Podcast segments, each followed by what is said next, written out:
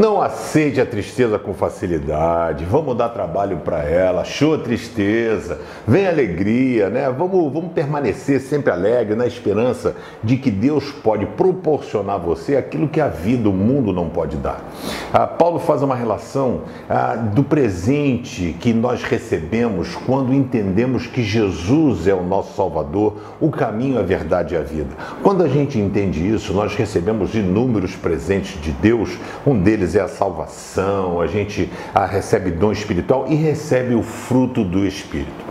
O fruto do Espírito é um combo que vem com um monte de coisa. O nome é fruto porque ele está no singular, não são coisas, é um pé de árvore que dá várias frutas diferentes na mesma árvore. Diz assim: Mas o Espírito de Deus produz, presta atenção, não abra mão disso. O amor, olha lá aí, alegria, a paz, a paciência, a delicadeza, a bondade, fidelidade, humildade e o domínio próprio. Sabe, não permita que a sua vida seja dominada pelos sentimentos humanos. Todo mundo é igual, todo mundo é irritadinho, triste, é, não tem amor, desamor, porque não tem Deus.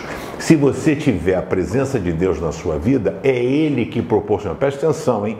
É uma alegria que não vem de uma piada contada ou de um humorista. É uma alegria que vem do céu. É um amor que vem do céu. Uma paciência que vem do céu. Uma paz que vem do céu. Ah, a gente está precisando disso. Está à sua disposição. É só você confiar nele e pedir, porque ele vai chegar junto de você.